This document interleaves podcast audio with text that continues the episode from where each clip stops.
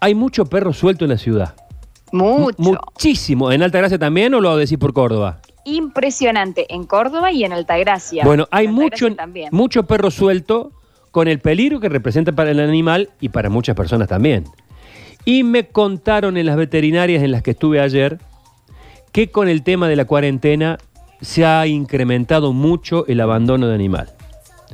Porque por un lado está quienes hacen causa común con el animal, está toda la familia y el animal medio que lo, claro, lo incluyen.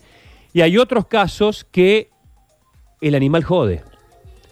Porque nunca se han visto todos juntos en casa Sí. y de repente el animal suma molestia. Y sumale que están viviendo muchas familias crisis económicas muy Que fuertes. y el animal come. Y el animal come. Mm. Pero te digo otra cosa, y eso es lo que quiero preguntar. Eh, eh, ustedes, si lo saben. avísenme cuando esté la La nota. tenemos, Ah, la tenemos está la doctora por- Beatriz Torres. sí. Eh, doctora Torres, ¿qué tal? Buen día, perdón la demora. ¿Cómo está? No, por favor, muchas gracias por el contacto. Bueno, acá estoy contando una anécdota personal que se ha vuelto un poco general.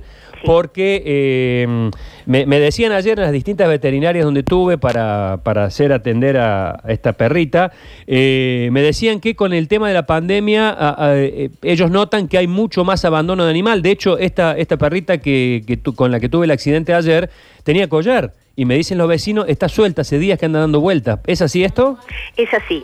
En épocas de pandemia, de crisis económicas, generalmente, o de convulsiones sociales, generalmente, yo vengo en este tema desde el año 2009, así que algo conozco de crisis y sabemos de que eh, recrudece el abandono.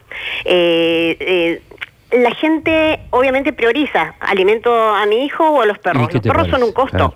Por eso a la hora de adoptar o de comprar o de, lo- de la manera que quieran adquirir un miembro de la familia, porque eso es lo que son, deben de saber de que ni un embarazo, ni un viaje, ni una mudanza de una casa a un departamento, ni una eventual pérdida de la fuente de trabajo debe em, constituir una razón para abandonar a alguien que es una vida, que es un ser sintiente, que por un fallo ju- jurisprudencial, eh, como ocurrió con la orangutana Sa- eh, Sandra, ya se les atribuyó que son sujetos de derecho y la jurisprudencia es aplicar un derecho eh, asertivo sobre una situación que merece evitar mayores perjuicios cuando la ley no llega. Entonces se aplica el juris, que es el derecho, Bien. con prudencia. Entonces, jurisprudencia, de allí viene. Por lo tanto, esos derechos que vamos ganando y que vamos avanzando, eh, debemos de, hacerlos respetar y de que la sociedad no los olvide. Eh, no es avanzar y retroceder, sino nunca vamos a llegar a un estado de conciencia donde todos podamos interactuar con responsabilidad. Lo que usted hizo, lo aplaudo, lo agradezco. No todos lo hacen, ojalá se replique este gesto de involucrarse, del, sentir. Eh, nosotros hablamos de que hay una nueva discapacidad social, que es la falta de empatía. Doctora, me quiero detener en ese punto, porque más allá de, bueno, de, un- de una cuestión que, que- hace a, la- a- la- a los sentimientos y que hoy a- abandonar herido cualquier ser vivo es- es tremendo, eh, ¿hay alguna ley, digamos, yo decido, me voy a poner yo como ejemplo, ya que soy el que, el que se eh, vivió la situación ayer, yo decido porque estoy apurado, porque tengo que trabajar, porque eh, seguir viaje y, hacer caso omiso del animal. Eso habla de mí como persona, está claro.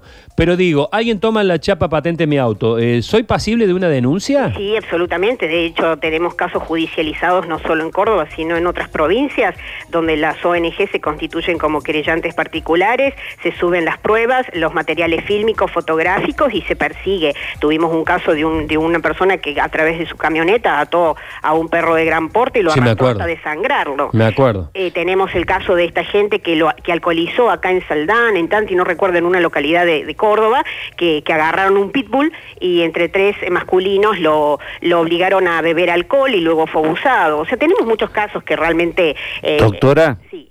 Eh, mm, yo lo voy a llevar más a- al eh, Luchi Bañez, le saluda, buen ¿Cómo día. Luchi? Bien, eh, en el caso así como Sergio, que vino, lo chocó al perro, fue algo que no quiso hacerlo. Eh, ¿Qué tiene que hacer una persona? Porque hay veces que te vas, que estás apurado, porque llegas tarde o lo que sea. Eso eh, es no pasible cuenta, de una... O no te das Sí. cuenta.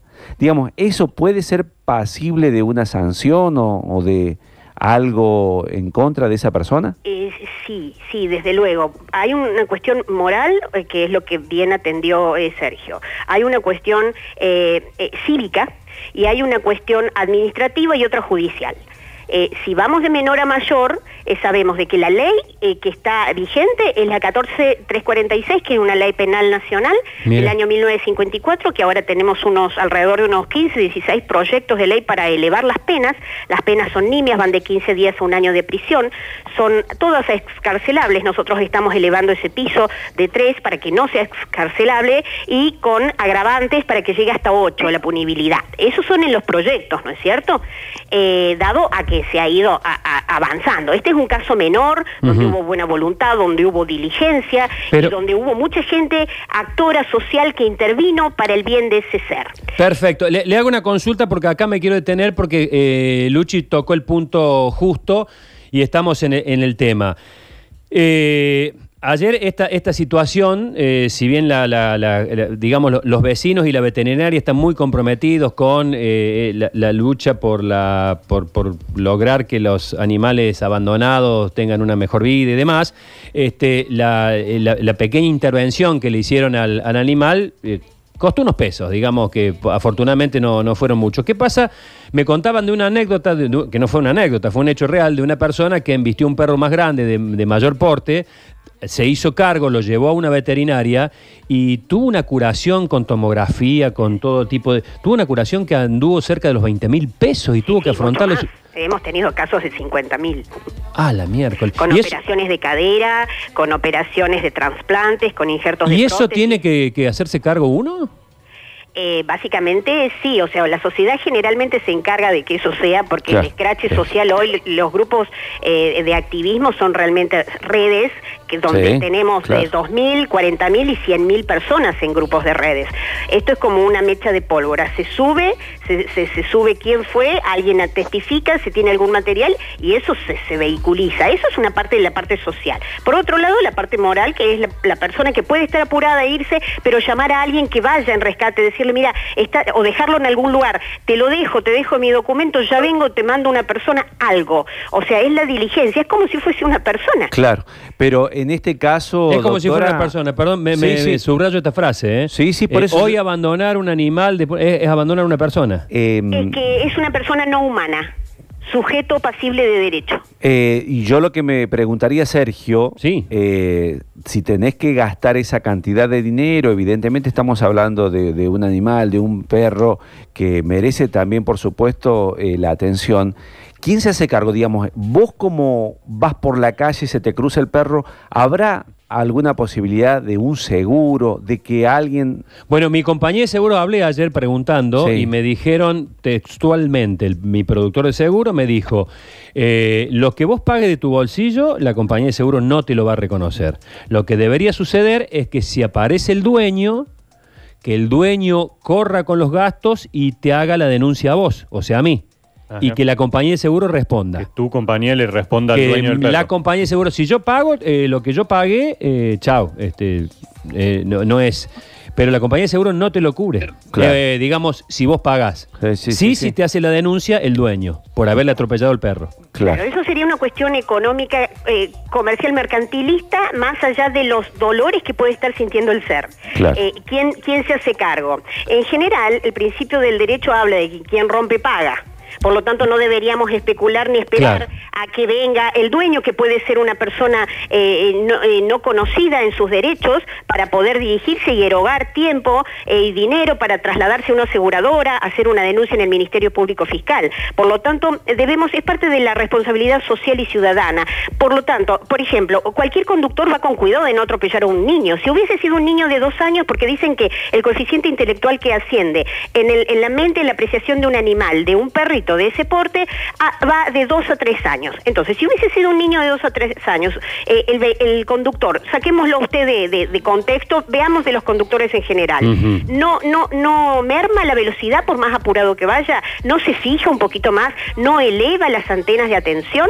En la ruta, cuando usted conduce de noche, ¿no va con cuidado que no se cruce un caballo o un sí, vacuno? sí, sí, sí, sí, sí. Bueno, entonces es parte de la- del autoajusticiamiento, de la autorregulación eh, que todo ciudadano ciudadano de bien debe de tener. Porque si no, fo- eh, fomentamos el desprecio y luego eh, es un niño y luego es un anciano que va con bastón canadiense y luego es eh, un caballo. Entonces, y ya toda la vida da igual, ya ninguna vida importa. Yo creo que el avance que hemos tenido en la valorización de la vida y del ambiente y todo esto que nos vino a enseñar esta pandemia, eh, de que, tenemos, que todos somos parte, o sea, no podemos atentar contra ninguno. Y voy a hacer un, un punto acá que quiero destacarlo. Sí. Yo he sido abogada de fundaciones y de refugios durante mucho tiempo. De hecho, he fundado un refugio para animales.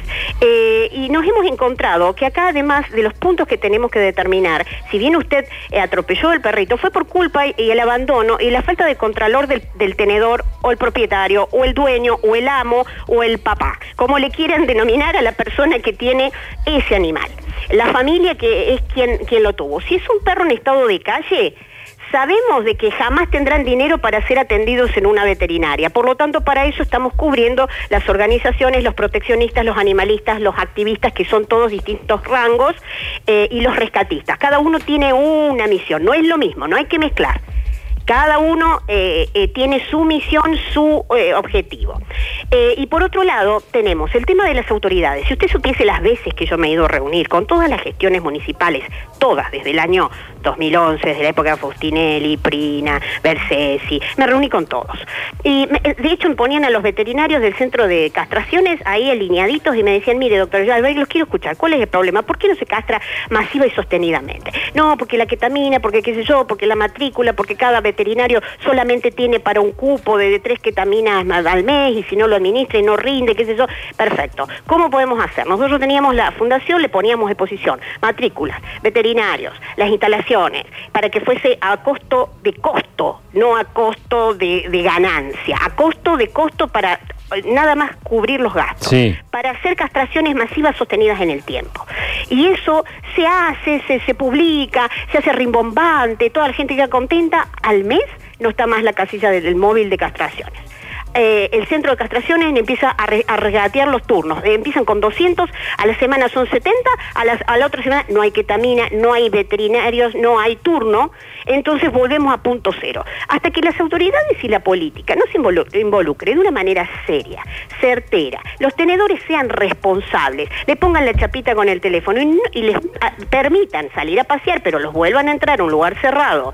Y hasta que el colegio veterinario no entienda que los animales de la calle nunca van a ser posibles clientes y que no los estamos atentando porque no, no les estamos sacando un segmento de su base No. de ingresos y de fuente de, trabajo. Porque nos ven como enemigos, nos ven como que no, no, no, no castren porque eso nos quita trabajo a nosotros. Dejemos fue los tremendo. y los Sí. egoísmos de lado. Sí, sí, tremendo. Doctora Torres, clarísimos sus conceptos y nos ha eh, dado eh, pautas muy precisas de cómo actuar. Eh, repito, desconocía el, el 90% de lo que nos acaba de dar la doctora ayer cuando viví esta situación, que bueno, que terminó siendo lo que fue, gracias a, a- a la gente que estaba allí y, y- y que paré. Que- Este, Pero que ahora, contame el final, ¿quedó bien la perrita? la perrita tengo que pasar ahora cuando salga la radio, Bueno. eh, quedaba a dormir en la veterinaria. La dejaban Bueno. a dormir en la veterinaria. Mandé una foto. Eh, sí, la voy, a, la voy a poner en redes sociales. Doctora Torres, muchísimas gracias por este contacto. Un ¿eh? abrazo, hasta luego. Hasta luego. Bueno.